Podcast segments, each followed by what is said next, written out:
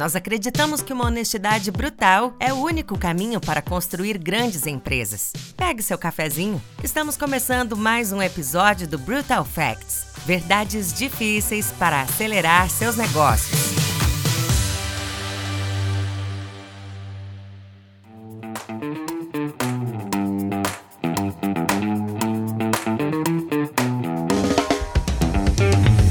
Olá a todos e a todas, tudo bem? Mais um episódio do Brutal Facts está no ar, o podcast que se dedica a contar as histórias não tão bonitas por trás dos negócios de sucesso e te fazer pensar, pensar de verdade sobre as verdades que gostaríamos de ignorar, mas não podemos. A gente acredita que realmente só assim a gente consegue realmente crescer e evoluir. Esse é um podcast da Móvel para você e se você ainda não sabe é, quem é a Movile, a Movile é uma investidora brasileira de tecnologia que atua no Brasil, na América Latina há mais de 20 anos. E eu sou Patrick Rubi, CEO da Movile e convidado especial desse podcast de hoje para falar uma pessoa muito legal que vocês vão ter o prazer incrível de conhecer, que é o Diego Moreira. Diego que acaba de assumir a cadeira de CEO do Afterverse, uma das empresas do nosso portfólio, uma empresa incrível de games que está surfando essa onda aí do, do metaverso. Ela já era metaverso antes do meta se virar meta.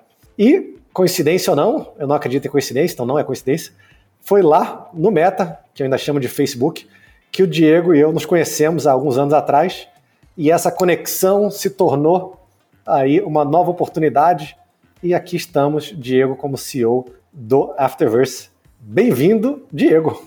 Muito obrigado. Obrigado, Patrick. Obrigado pelo convite, pelo bate-papo e pela, pela introdução. Muito bacana. Boa. Então, vamos começar. Acho que tem um scriptzinho aqui que todos esses Burofacts começam, que é trazer um pouquinho de quem é você, né? Quem é, quem é Diego? Já falei, você é CEO da Afterverse, mas a gente quer conhecer um pouquinho daquele famoso além do crachá, assim. De onde você veio, do que você come, de onde você vive, em que ambiente. Fala um pouquinho de você estilo Globo Repórter aí pra gente. Como você chegou até aqui? Vamos lá, o que faz, onde vivem, o que comem, é. né? Bom, Diego Moreira, 42 anos, uh, nascido em Laguna, Santa Catarina. Não tenho meu sotaque catarinense faz tempo, porque parte da minha trajetória foi de mudanças, então mudei muito, morei em Minas, São Paulo, you name it. Né? Então foi, foi uma trajetória super legal acompanhando meu pai, que também sempre trabalhou em multinacionais e estava sempre viajando. Nos últimos anos, vivo entre Califórnia, Flórida, Brasil. Hoje estou na Flórida falando com vocês. Sou casado, sou pai do Luca, de 11 anos, que me ensina muito todos os dias. Impressionante o que você pode aprender com uma criança nessa idade. É... Adoro esportes, ciclismo, esportes a motor, eu tenho riscado um pouco do meu calendário aí, porque o seguro está ficando cada vez mais caro e a recuperação, a idade não permite, né? E sempre tentando aprender aí novos, novos esportes, né? Então, é algo que me chama muita atenção. Sou um guitarrista amador, como vocês podem ver que as guitarras são muito mais bonitas do que o meu talento, então eu sigo errando e tentando, né? E um developer enferrujado, mas eu me garanto ali, é uma área que eu, que eu tenho que eu tenho orgulho do, do que eu já fiz no passado como developer. Sou formado em ciência da computação, sempre tive do lado tech do mundo, nerd do mundo e mudar o mundo através de tecnologia é algo que eu acredito e pratico há muito tempo. Né? Profissionalmente, eu passei 13 anos da minha vida na IBM, onde eu fiz de tudo, literalmente, de developer a business development, a liderar um time de design studio, né, para introduzir design thinking na cultura corporativa, que era um negócio do que você está falando, e hoje em dia é buzzword, então foi muito legal essa, essa trajetória, e nos últimos anos, obviamente, como meta, né, tocando o time de parcerias global e com muita energia recém-chegada aqui na Afterverse, na cadeira de CEO, onde eu estou super animado para a gente falar hoje e além de hoje sobre o nosso futuro. Maravilha. Nós é que estamos muito animados de ter você, você aqui conosco.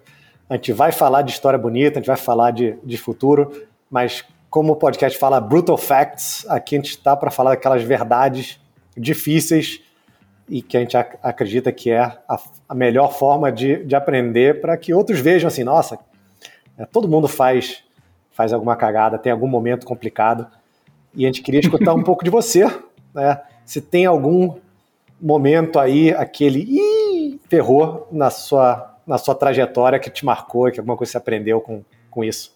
Hum, com certeza, eu tenho vários, né? Mas eu vou escolher alguns para compartilhar. Eu acho que, não sei se no nosso podcast hoje a gente tem um efeitozinho pi, porque tem vários momentos pi na trajetória. Né? Uh, escolhi alguns aqui para compartilhar. Falando de carreira, né? É, primeiramente. É, na minha transição ali em 2017, quando eu aceito o convite para sair da IBM, onde eu liderava um time lá de mais de 200 pessoas, mundo afora, né? 12 níveis gerenciais numa estrutura super pesada, uma empresa de 400 mil pessoas e imerso naquela cultura, etc. Achei que eu já estava fazendo o meu máximo né, de ousadia em aceitar o convite para me juntar ao Facebook na época e tocar o time de, de parcerias, etc é, depois de quase um, um, ano negociando essa vinda, eu aceitei, fui, só que eu esqueci de fazer uma pergunta que para mim na época era muito importante sobre qual era o tamanho do time. Falei, Pô, eles estão contratando um diretor de parceria, deve ter um time enorme, uma empresa que está crescendo. Cheguei, aceitei, né?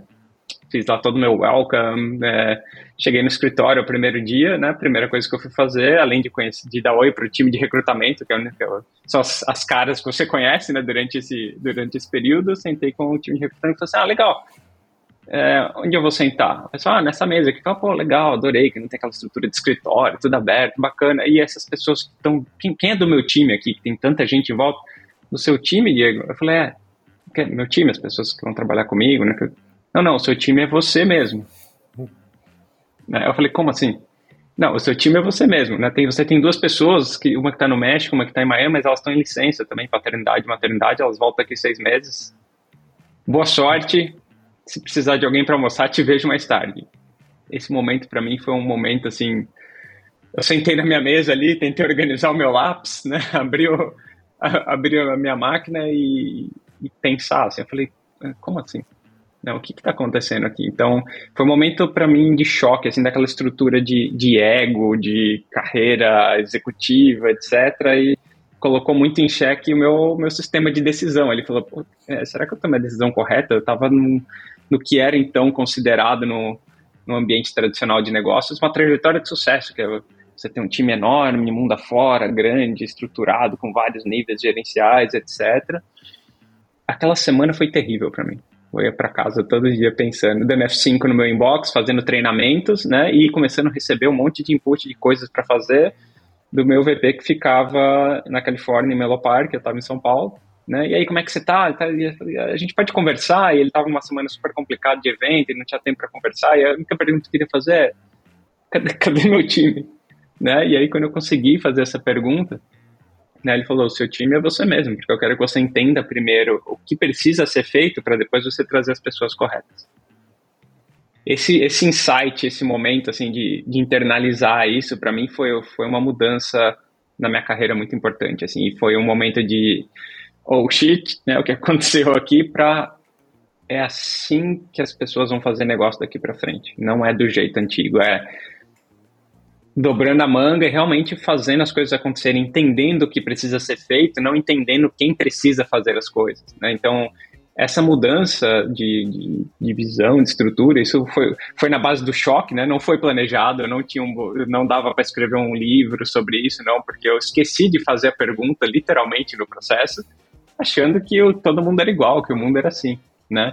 E aí quando eu cheguei tive esse choque. É, para mim o skill mais importante foi estar tá ok com aquele momento, aprender com aquele momento e entender que tem outras formas de fazer o mesmo trabalho e são mais eficientes e melhores, e algumas coisas são piores, mas aquilo lá me, me encheu de energia e me, me cutucou com, com o Diego lá da, da faculdade, de falar, pô, eu sempre fiz as minhas coisas sozinho, eu sempre criei, esse período de aprendizado foi, foi sensacional. Obviamente, eu passei ali por um, período enorme de síndrome do impostor, porque no final eu ia lá, eu era o partner manager, eu ia nas reuniões, eu ia prospectar parceiros, eu ia para o mercado, eu esbarrava com um monte de gente de dentro do Facebook, com 20 anos mais nova do que eu, com muito mais experiência e uma forma muito melhor de fazer aquele trabalho do que, que eu estava trazendo. Então, assim, eu me reciclei, eu aprendi muito com o time, eu tenho contato com eles até hoje, me ensinaram muita coisa e eu também via muita coisa da postura deles de, de negócio, discussão, então eu me sentia às vezes aquele o tiozão na sala ali, chamando o pessoal no canto, falou assim, então, mas se vocês estão saindo dessa reunião, qual é o próximo passo? Ah, a gente vai combinar depois. Falou, não, é legal você combinar os próximos passos, ter uma clareza. E aí, assim, a gente começou a trocar e no final eu criei uma, uma rede ali de, de amigos e, e de profissionais de, de, extremo valor e que até hoje a gente se conversa muito, as pessoas me procuram para mentorizações, agora eles, vários anos se passaram, eles também estão em outra estágio de carreira, eles estão começando a dar valor a coisas que na época eu, tra eu trazia para o papel, né? isso, isso mudou minha visão sobre formar times, sobre avaliar skills, sobre avaliar qual o valor é, ele não está no, no tempo que você tem de mercado ou não, né? ele está no que você realmente consegue entregar, fazer e e adicionar na, na trajetória. Então foi, foi um momento que começou bem frustrante, assim, e não de uma ideia brilhante. Foi esqueci de fazer a pergunta correta. Talvez tivesse mudado toda a trajetória, né, com o viés que eu tinha na época de sucesso, o que é sucesso, o que é um executivo de sucesso. Então foi foi muito interessante, não foi bacana, mas foi interessante passar por esse processo de transformação. E eu só agradeço hoje ter ter tomado essa decisão e ter passado por essa, essa transição. Você vê, se você tivesse feito a pergunta certa, que você deveria ter feito, né? Me fala um pouco. Deveria ter feito mais aí do diligence, do como é que vai ser o time, como é que vai ser a estrutura. Provavelmente você não teria aceitado, e olha o, o que teria sido a sua vida ali em diante.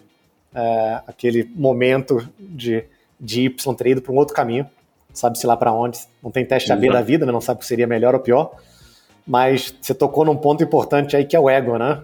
Lá no início. Como que o ego pode ser um, um, um câncer corporativo e como que você conseguiu reconhecer isso lá no início e falar: peraí, não posso deixar isso aqui me dominar e acabou transformando numa história super legal dali em diante. Espero que nesse nosso caminho aqui de, de Afterverse, você fez todas as perguntas porque você foi conselheiro antes, né? Então você já sabia muito bem onde você estava. Adorei o modelo. Onde você estava se metendo, né? Então você já, já tinha. Exato. Não tinha essa surpresa aí de cadê meu time? Não, é só você. Então aqui você já entrou sabendo Exato. um pouquinho mais, mas antes da gente chegar, antes da gente chegar lá, fala um pouquinho. Acho que é legal, né? Cada um se motiva de um jeito diferente, né? O que que, o que, que motiva você, assim? O que, que faz você é, despertar e, e correr atrás? O que, que, que, te interessa? Legal, legal. Antes de mais nada, acho que o que me interessa é, e pode soar super lugar comum assim, mas é estar tá aprendendo. Né? Eu acho que o ser humano ele tem um limite de reconhecer em que momento ele para de aprender e começa a fazer as coisas no modo automático. Eu acho que isso vale para qualquer para esporte, para música, para o trabalho, para educação infantil. Eu vejo que tem um, tem um momento ali onde a gente realmente para de reconhecer que está aprendendo e começa a agir no modo automático, assumindo que a gente sabe muita coisa, não que sabe tudo. Né? E para mim o que me motiva é muito ter essa sensação. Então geralmente eu tenho esses três pilares assim que eu tento manter em xeque o tempo todo, que é o primeiro é se eu estou aprendendo, né? Eu estou entregando mais do que eu estou recebendo, que eu acho que é onde você constrói o seu valor sociedade, no trabalho, na amizade, na família, né? Você entrega mais do que você recebe, legal, você está contribuindo para o ecossistema, né?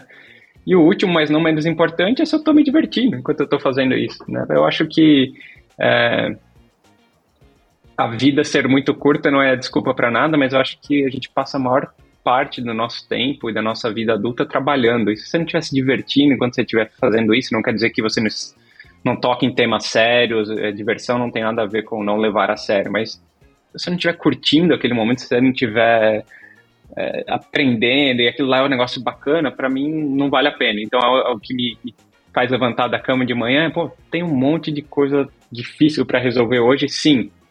Né? Tem, tem parte que é muito chata, se chama trabalho, senão se chamaria férias, né? Tem, é, então tem coisa chata, mas no final do dia, quando você termina o seu dia, sua semana, né? Eu gosto muito de pensar na semana. Eu chego sexta-feira, eu dou uma pausa ali no final da tarde e falo, como foi essa semana? Foi como eu estou me sentindo essa semana, né? E se a sensação consecutivamente por várias semanas, meses, etc, for ruim, eu preciso fazer alguma coisa sobre isso, ninguém mais. E se ela estiver sendo boa, é bacana.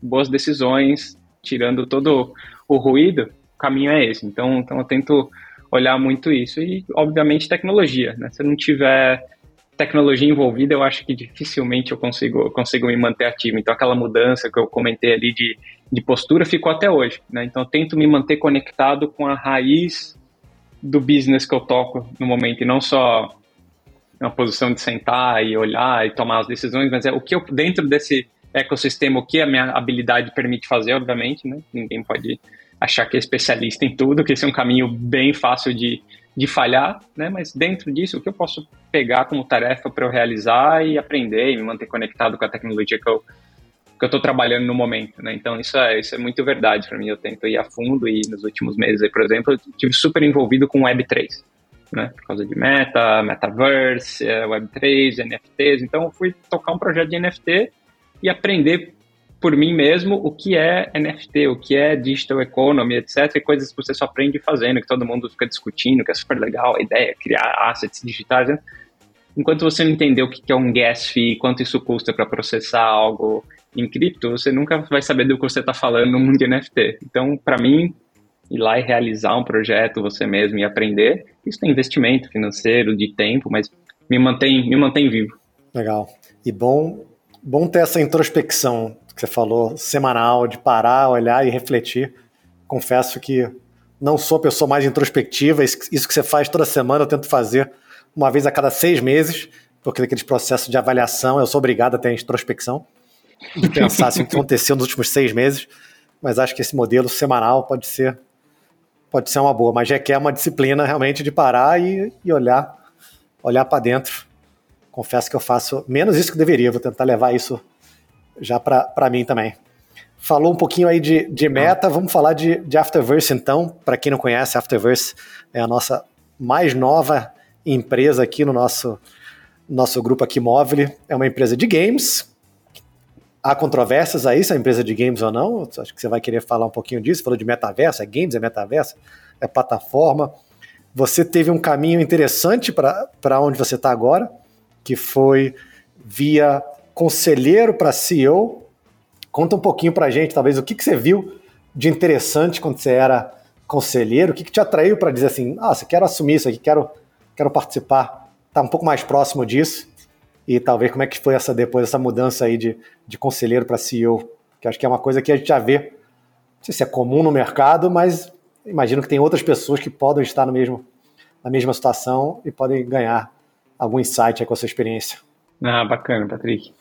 Bom, primeiro falando de, de Afterverse. Né? É, quando a gente começou a conversar sobre a, a, empresa de games, sim, o nome, nome utilizado é games, né? É, discordo totalmente, vou falar um pouco mais sobre isso, né? Que a gente seja uma, uma indústria, uma empresa que fabrica games, porque eu acho que isso fecha muito o escopo de qualquer plataforma, que é um termo que eu gosto, gosto de usar muito. Né? É, quando eu olhei, eu olhei primeiramente para o potencial de negócio. Né? É, Afterverse, para quem não sabe, é um dos maiores títulos que a gente tem lá dentro. É um jogo, um game, que se chama PKXD, PKXD, né?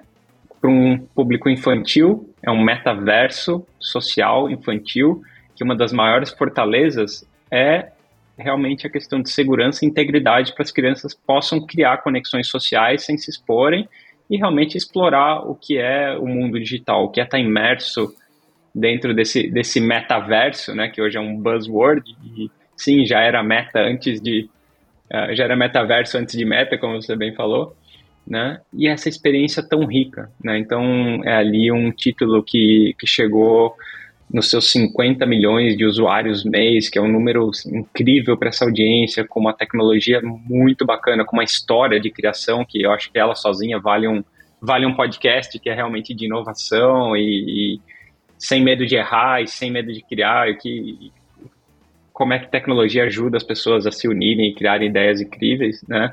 Então, quando eu, aliei muito as pessoas, né? O potencial da plataforma e, obviamente, o modelo operacional com espaços ali para gente, a gente trabalhar, isso me atraiu, porque ainda tem um potencial de crescimento gigante, né? E como eu falei, tem muita tecnologia envolvida. Isso meio que cumpriu ali o, os meus três pilares. Eu falei, opa, deve ter alguma coisa aqui, né? E, e, e as pessoas que estavam envolvidas também foram, foram uma boa parte da, do processo aí, não de convencimento, mas de aproximação, né? E foi, foi muito bacana aprender, aprender durante esse processo. Quando a gente fala de, de Afterverse, falando um pouquinho de, de oportunidade, né? É, games, não games e plataforma, eu acho que a gente tem que olhar o mercado como um todo, né? Quando a gente analisa, por exemplo, streaming, né? Você analisa streaming olha para o Netflix alguns anos atrás, sendo totalmente disruptivo para a indústria cinematográfica, né? Então, o Netflix é a próxima cereja do bolo, tudo vai ser streaming, streaming resolve todos os problemas com subscription, etc e tal. Vem a pandemia, as pessoas sobem a utilização, isso vira todo mundo tem Netflix, as séries, as produções, etc. Só que tinha um detalhe que ninguém esperava que para produzir séries e conteúdo do, nesse formato do Netflix, no formato da indústria cinematográfica tradicional, você precisa de pessoas no mesmo ambiente, no mesmo espaço físico, para que elas gravem esse conteúdo. E esse conteúdo custa caro, ele leva tempo de produção e durante dois anos e meio de pandemia, com as restrições de viagem, colocar pessoas nos mesmos lugares, ninguém contava que fosse sofrer um apagão de conteúdo para ser consumido. E aí, quando criadores, né, que virou um termo super super utilizado, hoje em dia perceberam que as pessoas consumiram todo o inventário de, de vídeo e áudio que estava disponível em Spotify, em Netflix e podcast, etc. E entenderam que eu também posso criar meu conteúdo né, baseado em qualquer coisa. Né? E aí os creators em YouTube começam a monetizar, criar, etc. E hoje em dia é muito mais produtivo e, e barato você criar conteúdo né, numa plataforma digital sozinho da sua casa, com um estúdio bom, ruim, com qualquer equipamento. A democratização da criação de conteúdo se torna muito mais interessante. E isso é a disrupção do modelo disruptivo que quebrou a indústria cinematográfica em dois anos e meio. Né? Então, acho que esse pensar nesse conteúdo e não se rotular como uma plataforma de streaming, como uma plataforma de games, é muito importante para a gente poder acompanhar o mercado. Então, eu penso muito, é, quando eu vejo qualquer plataforma de games, como uma plataforma de negócios, de entretenimento e de conteúdo e que a, a gente entrega experiências. E essas experiências podem ser entregues no formato de games, como é o PKXD. Dentro de games, você pode fazer uma entrega de conteúdo. A gente tem é, um conteúdo incrível que vive fora da nossa plataforma, impulsionado por creators. Então, eles criam esse conteúdo, esse roleplay, essas historinhas que elas são criadas dentro do nosso metaverso, com os nossos personagens que trazem uma característica única a cada um deles. E esses creators vivem desse conteúdo em outras plataformas, como no YouTube, por exemplo. Isso para mim é incrível, isso se chama ecossistema, developer economy né? E, e, é isso que tem impulsionado muito o mundo. Então, quando eu olho para esse tipo de experiência, eu vejo essa conexão, esse mercado e onde a tecnologia é a plataforma, né? Para mim tem tudo para dar certo. É muito mais acompanhar os trends e estar tá na frente em alguns, né? É, quais são as tecnologias que a gente nem explorou, que a gente deveria estar tá falando, né? Quando a gente fala de Web3, é buzz, a gente tem que pisar lá e entender, né? É, a audiência, a gente está trabalhando com o público infantil, esse público infantil, assim como meu filho que eu falei no começo tem 11 anos, ele é uma audiência super volátil. Do mesmo tempo que eles estão consumindo um, um game, eles estão assistindo um vídeo no YouTube e estão com a TV ligada em outra coisa e eles fazem cinco coisas ao mesmo tempo. Né? Eu tenho dificuldade de fazer uma bem feita. Então, acho que é muito essa questão da, das gerações, a gente entender qual é o próximo passo. Né? Como é que a gente continua investindo? Se a gente quer ser uma plataforma, a gente tem que ter experiências que acompanhem a evolução também dos interesses e das idades. Então, é muito focado nisso que eu, que eu chego aqui na, na Afterverse. Legal. E a, e a chegada, né, a gente falou, foi de conselheiro para CEO, mas tem, tem mais, mais drama aí por trás possível também nessa história, né? Então, falando que, já que é Brutal Facts aqui o, o podcast, vamos trazer essas histórias para cá, porque eu acho que sempre tem uma oportunidade de aprendizado. A Afterverse nasceu com quatro pessoas numa salinha, não necessariamente numa garagem, mas numa salinha lá dentro de Play Kids e e dali criou um negócio, um jogo que se tornou uma empresa e aquelas mesmas pessoas se tornaram os líderes da empresa e o, o fundador se tornou o CEO, que é muito natural para empresas de tecnologias, mas em algum momento sentiu que valia a pena trazer alguém de fora, um meio de fora, né, que você já estava ali como conselheiro. Conta um pouquinho aí como é que foi essa, essa substituição do, do fundador da cadeira de CEO, como foi isso, como é que você viu aí o impacto cultural dessa, dessa mudança? Legal. Esse, esse é brutal facts total, porque a história interna é totalmente diferente do sinal que isso vai para o time, para o mercado. Né? Então, primeiro, uh, o processo, como ocorreu. Né? Primeiro, para mim, foi uma honra muito grande ser apontado pelo fundador da empresa como a pessoa que poderia sentar na cadeira dele, a gente está falando do, do Breno Masi, né, que fundador, estava lá, criou e chegou um momento que a gente foi trabalhando junto no board ele falou, cara, vem aqui fazer essa parte aqui de colocar isso como uma empresa, porque o meu foco, assim como a gente falou do que faz eu acordar de manhã, o meu foco é fazer produto.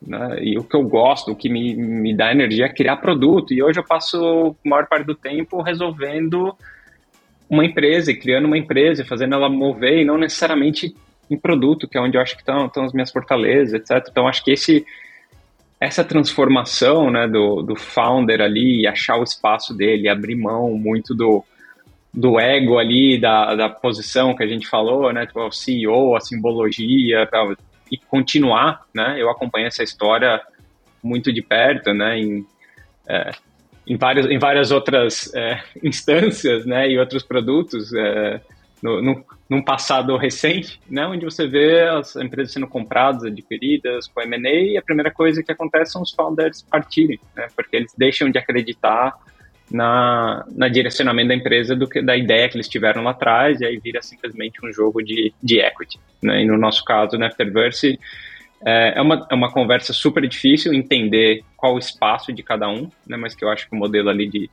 de conselheiro no board ajudou muito a gente se entender quanto a modelo operacional, onde é que cada um, qual o seu swim lane ali, onde cada um vai operar e vai dar cotovelada, vai sair faísca, lógico que vai é importante, né? Esse, essa fricção entre as funções, ela é importante, ela é saudável, né? O pior coisa que eu acredito pode acontecer numa empresa é todo mundo pensar igual, agir igual e concordar. Todo mundo concordando é um risco enorme para as empresas. É muito importante discordar, né? E seguir adiante juntos em um plano, cada um com a sua convicção, mas concordar com o plano final e seguir, mas todo mundo concordando cegamente, eu acho que é uma das das posições ali que geram é, o caminho mais, mais rápido para a gente falhar. Então, nessa, nessa transição, né, eu acho que a comunicação é algo que sempre impacta muito. Né? Então, a, a, o que acontece nos bastidores não é visto por todo mundo. Então, o relacionamento que eu tenho com o Breno, a forma como a gente chegou nessas conclusões foi altas madrugadas, altas noites, tentando resolver problemas reais de negócio e onde ninguém estava se importando com o com o título, com o cargo, mas simplesmente a gente precisa resolver isso e somos nós dois e, obviamente, o time todo envolvido, né? Mas a gente tem que resolver isso pela manhã. Então vamos lá. Então quando você vai para trincheira, ali, você vai para guerra com alguém, você passa acreditar ou não, né? Nessa, nessa visão, e eu acho que a gente acreditou no outro e falou, ó, acho que é esse caminho, esse caminho dá para seguir, né? Mesmo não concordando com tudo o tempo todo, que eu acho que é, que é muito saudável. Né? E a comunicação é o ponto chave, porque essa história, ela é muito difícil de ser contada. Né? Ela sempre parece uma manobra de PR, de cons, para que seja, e na verdade é um plano estratégico de movimentação de cadeiras, e isso dentro da própria empresa gera muito conflito, gera muita instabilidade, gera muita incerteza, né? E a mensagem que vai para o mercado é a mesma, é o que está acontecendo aí. Né? Mas é, quanto mais a gente comunicar isso com volume, repetir essa mensagem e walk the talk, acho que é, essa é a frase em inglês ali que para mim representa tudo que a gente está fazendo. Né? Realmente a gente acredita que isso vai dar certo e como vai dar certo, né? E age dessa forma ou é só um discurso bonito para que a gente faça uma, uma mudança organizacional, o que não é. Né? Então, acho que esse é um, é um tema ainda em aberto, né? Como ele vai terminar, mas ele começou muito bem e vai indo muito bem. Obrigado. Legal. Comunicação é a chave, como você falou.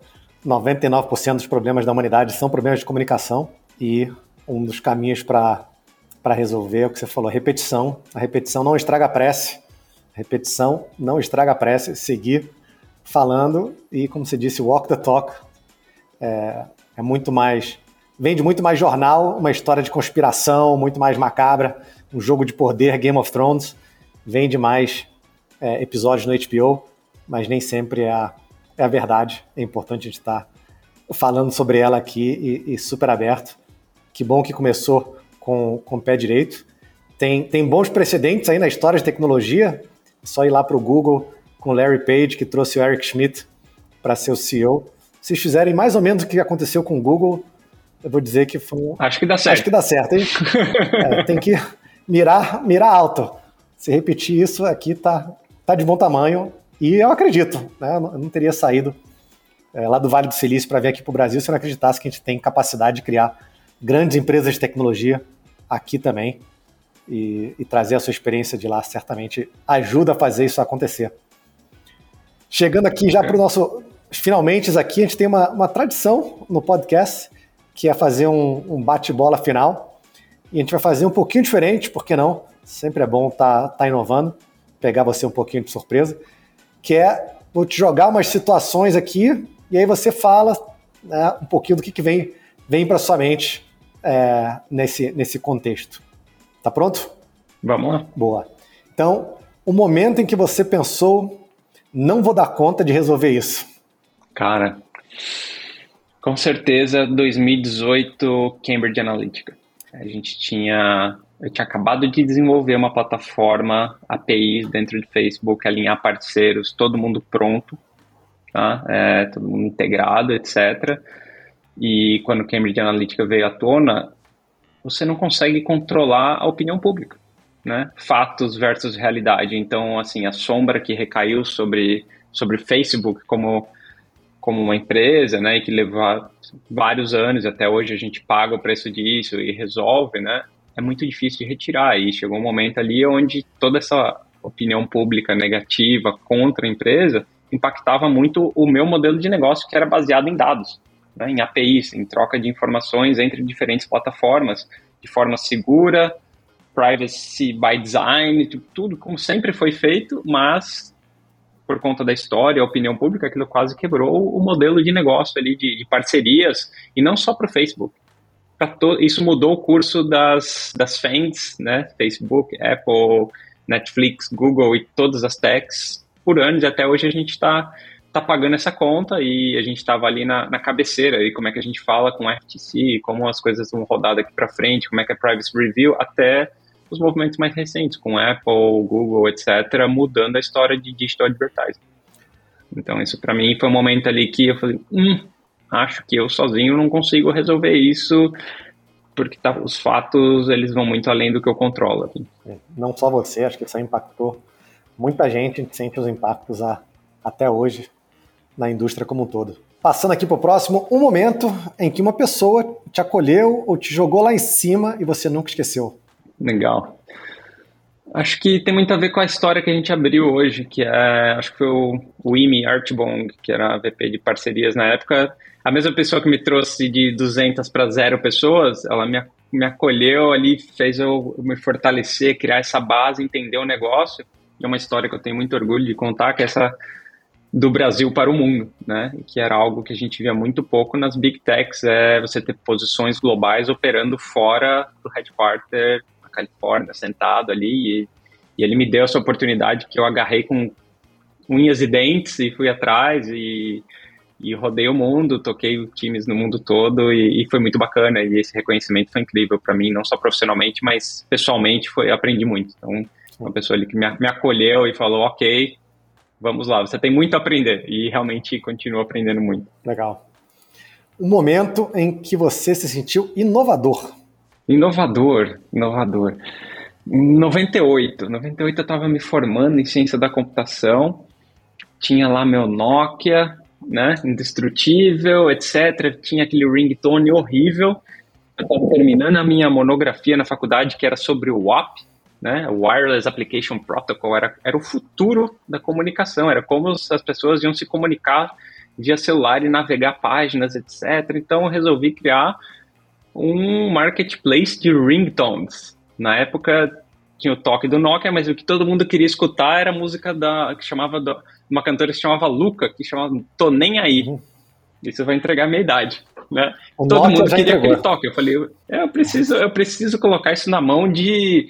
Na verdade, eu não tinha toda essa pretensão, era de centenas de pessoas, mas hoje em dia eu gosto de falar milhares, né? Eu já deu uma aumentada na, e eu falei, vou criar, criei a página, fui atrás dos direitos de ringtone, coloquei tudo bonitinho, só que o meu modelo de negócio precário não previu que navegar até a página e baixar esse arquivo do ringtone para você instalar no seu Nokia o pacote de dados e o custo disso na época era seis vezes mais caro que o ringtone sozinho, né? É obviamente não funcionou. Então para você baixar você tinha que comprar o ringtone e você gastava seis vezes o valor dele só para baixar isso pelo seu telefone, porque as operadoras esse pacote de dados em WAP era um absurdo de caro. Né, e obviamente não, não foi para frente, enquanto as pessoas pegavam o celular e levavam nos pontos de desbloqueio e pediam para carregar com ringtones e custava nada. Né? Então, não deu certo, mas me senti muito inovador e a história provou que eu estava correto, só que a tecnologia não estava ao meu alcance ainda naquela época. Mas é, é um jeito bonito de contar que eu, não, que eu não fiz um plano de negócio ok, mas eu me senti muito inovador. Boa. Às vezes a ideia está certa no momento, no momento errado. Tem, tem isso também na história da Muita tecnologia. Muita gente ganhou dinheiro com isso depois. Muita gente ganhou dinheiro com ringtones depois. Eu, eu, eu, eu, eu bati a minha cabeça na parede e falei, por que não eu agora? E aí eu já estava em outra vibe. E para fechar aqui, um momento em que você realizou um sonho grande. Sonho grande. Como eu falei, é, gosto muito de esportes, de ciclismo, e eu sempre fui super fã do, do Tour de France, das grandes voltas de ciclismo, e sempre assisti aquilo lá e eu descobri que tinha uma prova que se chamava L'Etape, que é a etapa dos Alpes do Tour de France, que eles abriam uma semana antes dos profissionais passarem, que é a etapa mais alta de, de subida do Tour de France, eles abriam uma semana antes para os amadores realizarem o mesmo percurso. Eu falei, por que não? Né? E, mas para mim era impossível, eu vi aquelas 5 mil metros de altitude, 130, 150 quilômetros de, de ciclismo escalando na, na França, parece super romântico, super bonito, mas é brutal, né? Brutal facts. E, e, deu certo, deu certo, com treino, né? com disciplina, com muito esforço, muito suor, deu certo, fiz, é, completei, foram 11 horas de, de pedal montanha acima ali, super bacana, até hoje me orgulho muito disso e realizei um sonho grande de uma semana depois estar lá assistindo os profissionais passando onde eu passei, falando, é, eu sei, eu sei que curva é essa, eu estava ali semana passada e, e, me senti um pouquinho um profissional por um dia ali, mas custou caro depois as semanas seguintes a recuperação. Eu não consigo fazer 11 horas de montanha abaixo, quanto mais montanha acima. Eu gostei de ver a dedicação, treino, planejamento, como é que tudo, tudo no final é possível com isso, né?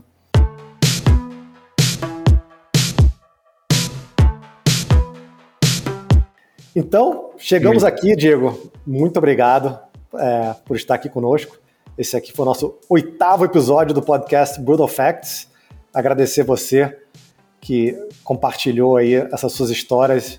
E muito obrigado a você aí, inter... caro amigo, caro amigo internauta, não sei se se fala mais isso, que ficou aqui com a gente.